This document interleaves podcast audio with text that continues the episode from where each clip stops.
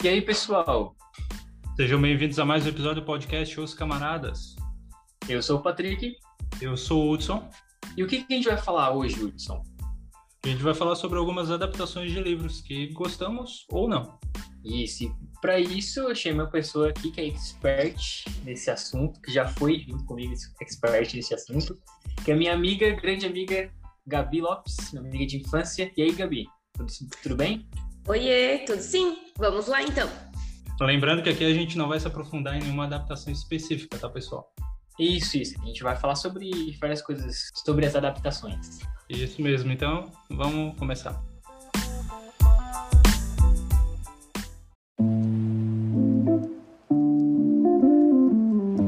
Então, para começar, eu pensei em falar um assunto já um pouco polêmico, talvez pode ferir a Gabi, a Gabi ficar brava comigo, da nossa época de adolescentes.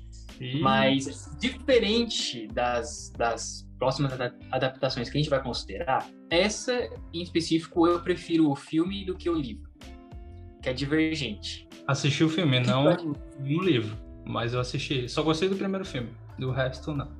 Você está ferindo a minha adolescência. Foi o primeiro livro físico que eu ganhei. Porque até então eu pegava emprestado, lia de amigos, da escola. E a coleção do Divergente foi o primeiro que eu ganhei dos meus pais, assim. e era enorme, né? Era o que? Umas 400 para 500 páginas, que eu lembro que era bem grande. É. Isso, era em torno de 350, 400 páginas por livro, né? São três livros. É, e a minha crítica para esse é porque ele poderia ser só de 300 páginas, que já ia contar a história perfeita. Porque, assim, ó, a autora, ela não sabe escrever muito bem. Ela teve uma ideia muito legal, tudo, a ideia legal, aquela coisa dos anos 2010 ali que fez bastante sucesso. Distopia, jovens adolescentes salvando o mundo, sociedade, indo contra a sociedade, essas coisas, né? Só que na história, qual é a história de Divergente? Que eles estão no futuro distópico, formou-se uma nova sociedade e tem várias tribos. A protagonista é da. De qual mesmo, Gabi? É... Eu lembro que tem a audácia, tem amizade, alguma coisa assim. E o dela, não sei se é alguma coisa de, de bondade, se é bondade o nome? Tá, vamos pausar aí um pouquinho aí, mas eu acho que o da, da, da, personagem era da própria audácia, porque ela era bem audaciosa, não era? Não, só que não, ela era, ela era de outra. Tu podia avisar dessas coisas, né, Patrick? Tu ia fazer esse tipo de pergunta. Pois é, viu? A gente tá conversando aqui, tá conversando, rapaz, conversando. Rapaz, faz, faz, faz quase uma década que eu li esse livro. Foi. Eu tô com 22, eu li quando eu tinha 15, 15, 16, 14 anos. É, muito tempo, muito tempo. É, foi nessa época também que, que eu li. Mas deixa eu olhar aqui rapidinho aqui. Deixa eu ver. Tá, olha aí primeiro. A da, Fran... da abnegação. Ela dá abnegação. Tem abnegação, amizade, franqueza, erudição e audácia. Aí, quando os adolescentes chegam a um determinado nível de é, uma determinada idade, eles podem escolher para qual tribo eles vão. Aí ela escolhe a audácia. Entendi. Só que no caso da abnegação, todo mundo é muito assim, tipo, usa roupa tudo cinza, não se, não se maqueia, não se faz nada assim. Uhum. É tudo. Ah, verdade, verdade. Quando ela vai pra Audácia, ela, o pessoal da Audácia é tudo assim, descolado, usa um monte de coisa, tatuagem, piercing, coisas que ela não é acostumada, né? Uhum. Aí tem um parágrafo que eu nunca me esqueço, onde ela começa a descrever que a amiga dela vai tirar alguma coisa da bolsa. Ela começa assim, ai, ela, ela mexe, mexe na bolsa, bolsa dela. dela e ela, e ela começa, começa, a retirar um objeto, objeto cilíndrico. E ela, e ela começa a girar esse objeto e eu não entendo o que está acontecendo. Dentro dele sai outro, é, é outra presença cilíndrica que tem uma cor avermelhada. Ah, é um, é um batom. Daí, ah, verdade. Acho que o parágrafo, acho que o parágrafo tinha cerca de 10 linhas para descrever que ela estava tirando um batom da bolsa. Nesse momento, eu, eu fechei o livro e pensei, não, não dá. Eu fiquei uns quatro dias sem ler depois daquele parágrafo ali, que eu não aguentei. E assim, o livro é cheio disso, muito, muito cheio de, de detalhes, assim, que são, para mim, desnecessários, sabe? Escrever um monte de coisa para uma coisa simples. É porque ela queria mostrar que a personagem não conhecia muita coisa, né? Só que não, sei lá, não, não casou bem. Só que o filme é legal, assim. Eu gosto até do filme. Tu leu os três livros, tu acha que ficou bom a adaptação? Bom, é, eu acho que a adaptação ficou boa, até porque, como a gente estava conversando, o livro, ele às vezes descreve muito um detalhe que às vezes é até insignificante, basicamente poderia ser mais objetivo e mais direto ao ponto. Então, acredito que seja por isso que o livro tenha em torno de 350 páginas a 400, em vez de 250, por exemplo, né? Mas é, alguns detalhes realmente da, da adaptação ficaram por fora. Mas aí eu não vou lembrar exatamente. Então eu não vou falar isso, essa, essa parte. Vocês, vocês cortam essa parte. Esse Patrick vai cortar, tá? Tem esse detalhe também. Ele que é o editor. A vida deixa. Por exemplo, jogo, Jogos Vorazes, ele, do nosso grupo de amigos, os que estiverem ouvindo, vão se identificar bastante. Eu lembro que a gente foi para o cinema juntos, a gente foi julgado por ter ido ao cinema, porque não entenderam o contexto do filme. então, assim. É que teve gente que achou que a gente estava indo assistir Jogos Mortais. então, Pô, deu um assim, bafafá por causa disso. Então, assim, ele marcou. Divergente foi bom, mas Jogos Vorazes ele marcou muito mais, foi melhor ainda. Ah, né? com certeza, com certeza. Foi, foi. Só, só que assim, logo de cara, no começo do, no começo do filme, né, basicamente, eles já mudaram, tipo assim, eles tiraram é, o significado de coisas importantes do livro e colocaram como banais. Por exemplo, o broche, que é o tordo, ele é o símbolo de todos os Jogos Vorazes. Então, assim, era para ter sido retratado no filme exatamente como foi no livro, dando significado. Por exemplo, no caso, o broche, ele foi dado pela filha do prefeito, lá do, do distrito que... É, da distopia, no caso, que era o mais próximo que a Katniss tinha como como amiga, porque na verdade ela era pobre, ela era totalmente por fora da civilização, então alguém que, tinha, que fosse famosa, que tivesse um pouco mais de dinheiro, tudo, tivesse essa amizade com ela, seria importante retratar na história. E foi totalmente aleatória a forma como ela recebeu o broche no filme. Foi ela, ela ganhou de uma vendedora de um comércio local da época. Então, tipo assim, totalmente diferente. E esse é o, é o símbolo do, do, de, toda, de toda distopia. Começa por aí. Depois, todo mundo vai lembrar do Peter, que é o, o amiguinho, que depois vira o Love, da Katniss. É. E ele era padeiro. e uma coisa, uma cena que é fofa no livro é, e que depois vai ser, é, a Katniss vai lembrar por muito tempo, né, no, ao longo do livro e do filme, é a maneira como ele tratou ela no começo. Ele ficou com dó dela porque ela estava passando fome, ela era po pobre, tudo, como eu já tinha falado, e ela estava passando muita fome. Ela tinha sido acabada de ser maltratada pela mãe. E o Peter jogou, queimou o pão de propósito e jogou para ela poder pegar. E isso fica bem claro no livro, que ele fez isso de propósito. E aí ele teve que queimar um pouquinho para o pai dele não perceber e ele, e ele também não apanhar, né? Ele também não, não, não levar uma bronca. É, e, no li, e no filme, no caso, ele simplesmente joga, tipo, não tem um contexto mostrando que aquilo ali foi intencional, que ele, ele, ficou, ele teve aquela empatia de demonstrar por ela. Uhum. E depois, para concluir, assim, só uma parte né, do que eu lembro, é, quando eles vão para a capital juntos, ela meio que não fala com ele, mas no livro é, demonstra os sentimentos que ela tem, é porque ela não sabe como expressar, tipo, a gratidão, tipo, o quanto que ela estava feliz por ele ter feito aquilo, mas ao mesmo tempo com vergonha, né? Por ter precisado uhum. de, de chegar nesse ponto. Porém, no livro, desculpa, porém no filme não. No filme parece que ela só não quer falar com ele, basicamente. Então, assim, o que, que eu vejo de adaptações? É, quando as adaptações elas mantêm o contexto, mas mudam, por exemplo, uma cena, uma fala, beleza, faz parte. Do, até mesmo o diretor às vezes quer fazer um pouco diferente. Mas quando ele tira, por exemplo, algo que seria a essência do livro, aí eu acho que perde. Por exemplo, é, vou engatar um outro livro que me marcou bastante, que poucas pessoas devem ter lido. É Orgulho e Preconceito, da Jane Austen. É, ele é um livro extremamente. É, não é que ele é grande, mas o vocabulário dele é muito antigo.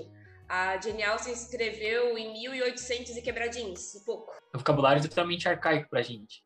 Exatamente, eu lembro que foi algo bem fora do comum para mim. Eu lembro que foi numa nas férias da escola, eu li o livro com um dicionário do lado, porque eu não conseguia entender metade das palavras. Era assim. Tu leu, Hudson? Pelo incrível que pareça, eu li esse livro há muito tempo e, e assim, eu, eu devia ter lido com o dicionário do lado, porque eu não entendi nada. Exatamente!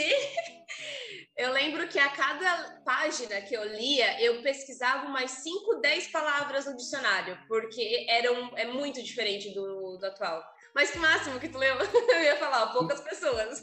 Eu mas... li, eu li, eu li. Ah, mas é aquela coisa de colégio, ah, tem a menininha que tu gosta, que, que gosta daquele livro, ah, eu vou ler para agradar, sabe? Não, eu, assim, eu sou bem, eu, eu sou bem contra ver o filme primeiro para depois ler o livro. Isso vai ser meio polêmico, porque tem pessoas que gostam de fazer isso, né? Porém, eu acho que assim, eu, eu sou uma pessoa ansiosa, se eu vejo um filme que é duas horas e vou levar, sei lá, cinco horas para ler o livro, cinco, seis horas, eu vou ficar agoniada porque eu já sei o final. então eu prefiro ficar na expectativa de não saber o, de não saber o final, de não saber o que vai acontecer, para eu poder, é, no caso, entrar no, no personagem, ler o livro e passar horas e não perceber que a hora passou, por exemplo. Hum. Aconteceu isso comigo com Jogos Vorazes, porque quando o Marcelo Henrique comprou o livro, é, o pessoal leu tudo, saiu o filme. Na verdade, acho que saiu o filme ele comprou o livro depois. E aí, quando foi sair o segundo filme, que foi onde que eu li o Jogos Vorazes e depois o Em Chamas. Então, daí, só que daí, muita coisa do livro, tem muito detalhe, como tu comentou, no livro do, dos Jogos Vorazes, tem muito detalhe que daí te dá, que dá mais corpo à história. Aí eu não senti tanto aquela ansiedade de saber o final porque, ah, digamos, eu já sabia o final. Só que tinha tanto de, tanta riqueza de detalhes que daí foi, é, foi bom de ler, né? Mas nem sempre acontece isso, né? Tipo, quando a gente vai assistir um filme e depois vai ver o livro, às vezes a gente fica agoniado que já sabe o final. Né? Geralmente, por isso que eu gosto também de ler primeiro o livro e depois assistir a adaptação. Mais uma perguntinha para você, já que a gente tocou em três adaptações aí, né? Divergente, a saga Divergente, a saga Jogos Vorazes e Orgulho e Preconceito. É, a saga Divergente é fiel, no ver de vocês que leram, chega assim ao ponto de ser uma adaptação boa ou mediana?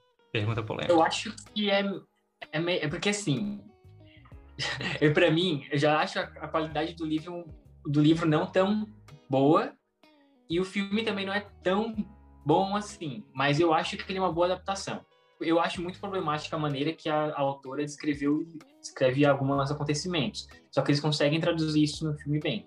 Eu acho assim que o que me prende no, em um, tanto em um livro quanto em um filme é os detalhes e o que diferencia. Então, apesar de, por exemplo, Jogos Vorazes e Divergentes ser uma mesma classificação, distopia de jovens, eles são contextos totalmente diferentes. Então, por isso que me prendeu por exemplo, Jogos Vorazes é literalmente a arena, né? Eles indo lá e tendo que sobreviver e, e, assim por diante, etc. Já Divergente, não, já Divergente mostra ali uma classificação, entre aspas, uma classificação de, de jovens, né? Como a gente tinha comentado ali, o Patrick falou, um, um grupo era audácia, outro grupo era amizade. Então, assim, mostrando que basicamente um contexto da adolescência também, porque cada um vai desenvolvendo uma personalidade e se identificando com certo grupo, né? Então, eu, o que eu gostei é isso, basicamente. Eles são distopia, eles são jovens, mas é, é histórias que prendem a gente até o final porque são totalmente diferentes. É, e tem muita gente que tem a audácia de comparar, né? Jogos Vorazes com Divergente, né? Não vejo. Eu não, tem, é, não tem como comparar os dois. Eu acho que são, são diferentes, sim. Sim, sim. É a mesma vibe, só que tem as suas diferenças. Não dá pra então, é, é, basicamente isso que eu ia dizer. Tipo, eu não li os livros de nenhuma das duas sagas. Eu até pensei nos Jogos Vorazes, né? Porque eu gostei muito dos filmes e tal. Mas é, tem gente que eu conheço que lê os livros aí fica comparando e. Ai, nada a ver. Meu Deus. Mas, Davi, você ia comentar alguma coisa do Orgulho e Preconceito? Acho que eu tinha te cortado antes. Sim, é o que eu ia comentar quando eu falei da questão do contexto, né? Quando a gente lê o livro, a gente quer ver, tipo, os sentimentos retratados, não só, tipo, uma cena, basicamente. E eu acho que Orgulho e Preconceito, por mais ser um pouco diferente, até porque é um livro bem extenso, um vocabulário antigo, uma outra época, o filme conseguiu retratar muito bem porque assim, é, é um, basicamente ele é um romance real, né? São pessoas de são pessoas diferentes que fazem pré-julgamentos. No caso, é, peraí, travou, travou, tira. peraí que eu esqueci, eu esqueci o nome dos personagens principais, peraí. Calma aí, deixa eu pegar aqui o nome. Ô, padre, que não corta essas coisas, não. tá muito bom. A pessoa, a, pessoa, a pessoa tá falando que lê um livro com o dicionário do lado e não lembra nem o nome do personagem principal. Eu acho que ficou tão traumatizada com as palavras difíceis que lembra mais as palavras que não oh, mas, mas era difícil, Patrick. Meu Deus, eu fui entender depois que eu assisti o filme. Aí fez muita coisa fez sentido, entendeu? Ó, eu vou. Posso, posso voltar aqui? Retomar? Pode, pode falar. Uhum. Bom, em relação ao livro Orgulho e Preconceito, eu confesso que tive que fazer uma, uma, pesquisa, ou seja, ler algumas resenhas novamente, porque já tem um bom tempo aí que eu li, faz uns sete anos mais ou menos. É, e nessa, em uma das resenhas que eu li, uma frase me chamou a atenção porque ela resumiu o contexto do livro em relação ao filme, que se manteve, no caso, foi uma adaptação que eu considero muito boa e eu gostaria de ler aqui no podcast. É bem curtinho, diz assim, ó. Orgulho e preconceito é sobre duas pessoas que não tiveram afinidade desde o início. Julgaram o outro por atitudes mal explicadas e se afastaram. Quando o tempo tratou de mostrar que o amor não é como eles imaginavam e que eles não são perfeitos, é que o amor verdadeiro é descoberto. Então é isso que eu gostei, porque ele foge um pouco dos romances clichês de que o mocinho e a mocinha se apaixonam, eles são estranhos, não se conhecem, mas se apaixonam loucamente e que descobrem que são feitos um para o outro. Não. Ao longo do livro e do filme, os dois trocam muitas faíscas. Ou seja, eles têm opiniões diferentes, eles vieram de, digamos, de mundos diferentes, né? Mas mesmo assim, eles percebem que o amor prevalece. Então, eu acho que isso é o que o amor verdadeiro significa e que tanto o filme quanto o livro em si conseguiram retratar. E de uma maneira muito fofa. Olha a palavra, né? Fofinha. Mas é porque, assim, é se a gente levar em consideração que é um romance histórico e que naquela época realmente, por exemplo, se a gente fosse pegar na mão um do outro já era um namoro, então, por exemplo, quando eu lembro que tem uma, uma parte do filme e do livro que ele está saindo da que ela está saindo da carruagem, né? E ele pega na mão dela para ajudar ela a descer. Só que isso, tecnicamente, seria um namoro na época. E aí, depois, o filme faz questão de retratar ele, ele mexendo na mão, assim, como se estivesse sentindo aquela faísquinha de meu Deus, eu toquei nela. então, assim, isso é muito legal, se tu entra, assim, na história. Ah, que bom que o livro, ele conseguiu... É, é, o filme conseguiu retratar essa a época do filme, né? Porque acho que uma boa adaptação tem que fazer isso, né? Ela retratar não apenas os acontecimentos, mas tudo que está envolvido, a atmosfera do filme, do livro, que, tá, quer transmitir, né? Então, no caso, o Orgulho e Preconceito se refere ao que os dois personagens sentiam um pelo outro até antes de se apaixonar. É isso? Isso, na verdade, tanto um quanto, quanto o outro é, relutou em perceber esse amor. E, na verdade, eles uhum. meio que não se gostavam. Eles tinham opinião, porque são, são duas pessoas de personalidade bem, são dois personagens, no caso, de personalidade bem forte e que muitas vezes é, divergiam em, nas opiniões. Então, no começo, primeiro eles, né, trocaram aquela faísca, como eu falei, no sentido assim, de não concordar, discutir e, e assim por diante, para depois perceber o amor. Só que qual que é a diferença? Naquela época, as moças não eram incentivadas a terem opinião própria. Então, isso uhum. instigava muito o personagem principal. Isso que, que atraía é, é, ele a ela, por conta de ela ter uma opinião e ela, ela mostrar a opinião dela. Então, foi isso que foi é, puxando um ao outro. Ah, legal. No caso, a singularidade dela entre as outras Isso. mulheres. rapaz, rapaz, era cada patada que um dava no outro, olha. Uhum. É aquela coisa de, de pré-escolar, ah, se tá se brigando é porque gosta. E o mais, assim, legal, assim, irônico, é que, tipo, naquela época as mulheres eram, o objetivo da vida delas era, era casar e casar com alguém que tivesse dinheiro, né?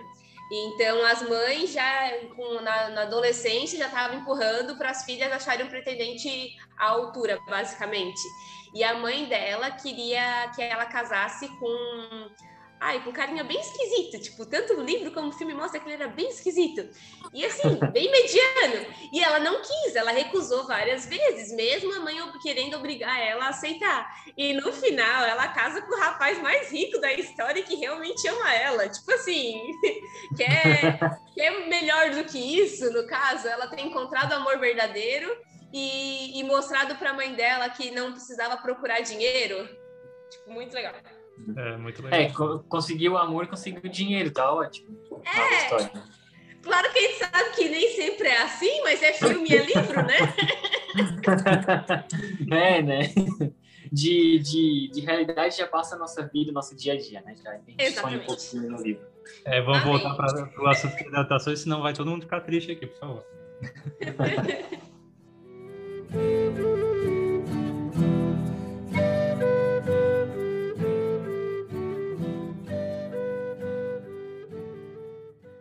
Continuando nessa vibe de coisa mais de época, queria comentar rapidinho aqui a respeito do Menino do Pijama Listrado. Vocês assistiram o filme ou ler, e leram o livro? Assisti o filme, mas não li o livro. O filme já é muito forte. Eu tenho medo de, de, de ler o livro, entendeu? É forte. E tu, Gabi? Eu, eu não lembro muito bem. tá, tá, tá, lembrada de, tá lembrada de qual é o filme? É, é não, eu lembro, do... eu lembro do Lembra? filme.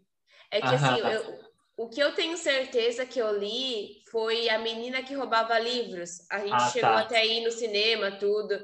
É, uhum. Mas eu acho que eu tenho a mesma opinião que o Hudson, porque eu também achei muito forte o livro, o filme, no caso. E eu acho que eu não cheguei a. Se eu comecei a ler o livro, eu não cheguei a terminar. Uhum. Esse eu li o livro. É, foi, foi o único livro que eu li num dia só. Eu peguei um dia e li tudo. Só que ele não é tão grande, ele é 200 páginas, eu acho. E eu fui, acho que um dos únicos também que me fez chorar. Eu chorei duas vezes no, no, no livro, assim. Foi uma quando mostra a, a suástica, eles colocam uma parte da suástica, assim, que eles, não sei se o menino tem uma tatuagem, colocam nele, ou colocam na roupa dele, mostra a suástica. Só que a descrição é de uma criança, né? Então fica muito forte. Tu, tipo, tu sabe que aquilo ali tudo é muito pesado, e uma criança falando aquilo ali com uma naturalidade, com a inocência, tu fica, começa a te sentir muito assim. E o final ali, a parte da morte todo mundo ali, é terrível, né? Se no, no filme já é triste, no livro, você sentindo todos... Porque o livro, ele faz tu sentir as coisas, né? E tu vai desenvolvendo as coisas, a imaginação é bem pesado. Fiquei bem mal, assim. Eu levei uns dois dias para recuperar, assim. E eu recomendo, recomendo porque é muito bom também, ler o livro. Apesar ah, de ser forte. Tá num dia assim que tu não tá no gatilho, você tem que estar tá mais ok para conseguir ler. Então, se eu já chorei a, lendo A Culpa é das Estrelas, que é uma ficção, imagina lendo um livro desse, né? ah, que bom que tu tocou na Culpa das Estrelas aqui.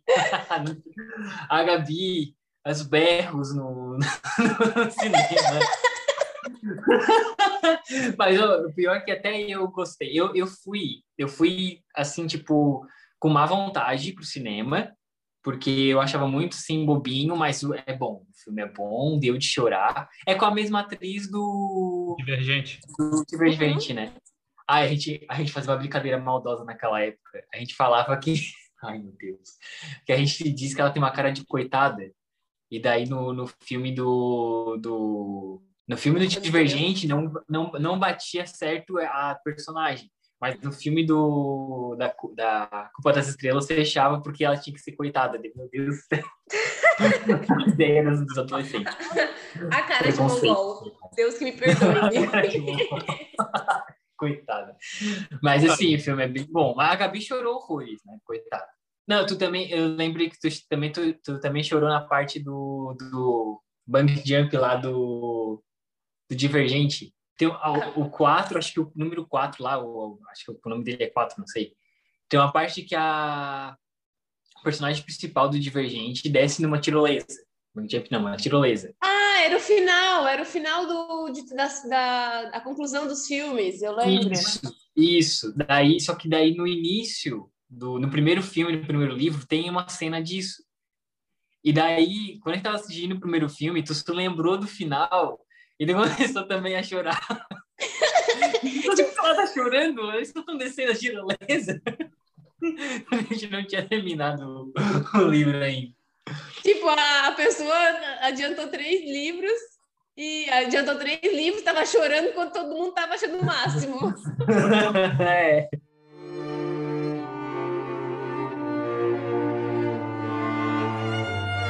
Então, Gabi, tu tinha falado pra gente de uma série que foi adaptada recentemente pra Netflix e não é, parece que não é muito fiel, não é muito boa, né? Então, os Bridgetons, da autora Julia Kim, é extremamente decepcionante. Se pudesse dar uma nota, não seria zero, seria negativa. Então, eu comecei a ler os livros da Julia Kim por influência da Jane Austen, por serem romances de época, com respeito, é, que demonstrem o verdadeiro amor, no caso, como que eles despertam amor entre um e o outro, etc. Porém, quando eu soube que teria uma adaptação, eu praticamente surtei de tão feliz que eu fiquei. Eu falei, poxa, vai ser mais um orgulho e preconceito para assistir. E quando eu comecei a assistir, aí veio a decepção, a vergonha, porque assim, eu falei, meu Deus, as pessoas vão me julgar quando eu disser, quando eu disser que eu li os livros, porque vão pensar que é daquela forma, mas não é. é tanto que se forem pesquisar as críticas, ah, são horríveis, assim, quer dizer, a, as críticas concordam com, com a gente, que a adaptação foi horrível. E o próprio diretor, numa das... É, numa das entrevistas, falou que não estava levando em consideração seguir fielmente o livro. Ele quis adaptar a maneira dele, ou seja, ele quis colocar é, né? o que tem lá, basicamente. Coisas mais calientes. Pra... Não, eu acho que é mais para chamar atenção, sabe? É uma coisa Isso. bem de, de chamar atenção, de apelar mesmo. Isso. E, Gabi, eu, tu comentando disso, né? Tipo, ah, ficou animada com a, com adaptação e daí no final deu tudo ruim, eu acho que é um medo que eu tenho da adaptação para a seleção, que tá anos aí para sair e até agora não saiu. Será que tem esse perigo de a seleção eles colocarem dessa maneira também? O que tu acha? Eu vou ser sincera, eu acho que não, porque eu acho que nem adaptação sai. Porque estão há anos aí dizendo que vai sair e nunca sai. Mas a, a, Netflix já anunciou que tá, tá em produção aí, né? Tá atrás do elenco, alguma coisa do tipo, né? Eu acho. Sim. Então, então, né? Só que daí, é, como a Netflix, às vezes, ela confirma, é que já teve essa confirmação algumas vezes, sabe? Ao, ao longo da história, né? Ah, para quem tá ouvindo e não conhece a Seleção, Seleção é um... É um é, ele é distópico, o Gabito se lembra se ele é... é distópico. É distópico. Só que ele é um romance é um distópico. distópico. Uhum, só que ele é distópico, só que meio que volta à época meio medieval, né? Ele tem uma temática um pouco tipo de rei e rainha, não tem? Ele tem essa temática, porém ele é, é, é distópico porque é como a história, o contexto que, tipo assim, durante o livro vai mostrando por, por, a personagem principal ler sobre a história do passado, é que teve como se tipo, é, teve uma guerra muito grande que devastou praticamente a terra, e aí os povos foram tentando retomar ali, e aonde é eles optaram por voltar a ter, o, digamos, a monarquia, basicamente, mas é distópico. Eu achava assim que era livro de menininha, assim, de romancezinho, né? Aí a Gabi leu e falou: Não, Patrick, lê que tu vai gostar, que é bom. É assim, tipo, não é, não é tão de romancezinho. E realmente é um livro bem legal mesmo. Tem uma história bem, bem encorpada, bem profunda, assim. E tu se apega nos personagens, desenvolvimento de personagem bem bom, né?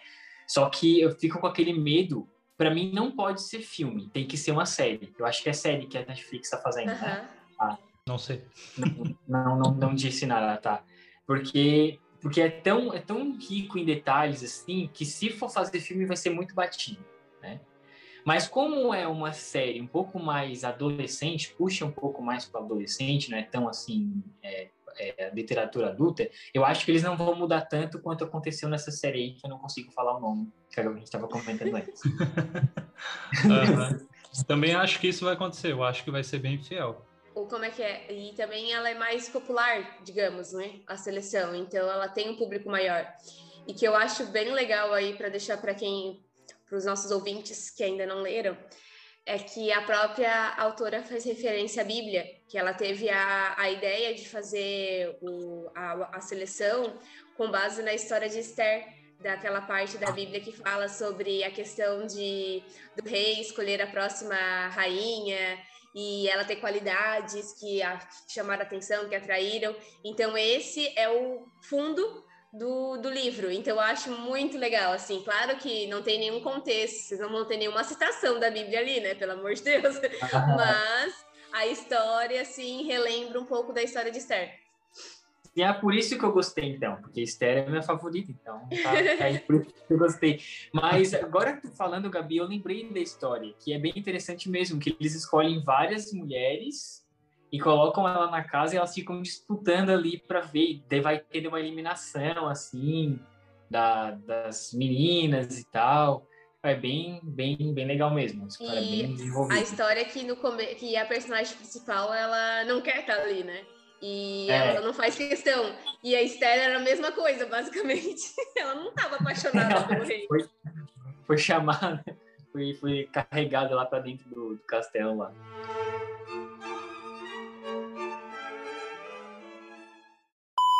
Por conta da influência da, da Jane Austen, serem romano, romanos. Vai para vai para os erros de gravação. Ai, Ali. Gente, da onde é que eu volto? Não, pode continuar daí mesmo. Pode, pode continuar, pode continuar. Que me chamou bastante atenção, que resumiu basicamente tudo que eu penso sobre o livro, né? Ai, gente, eu tô travando. Peraí, calma aí. Deixa eu, deixa eu me concentrar aqui. Não é fácil, não. Tudo Era que você pensa sobre o livro Tá, peraí, calma aí, deixa eu falar assim. Uma resenha, eu acho que é mais fácil falar a palavra resenha, que aí eu acho que. Tá.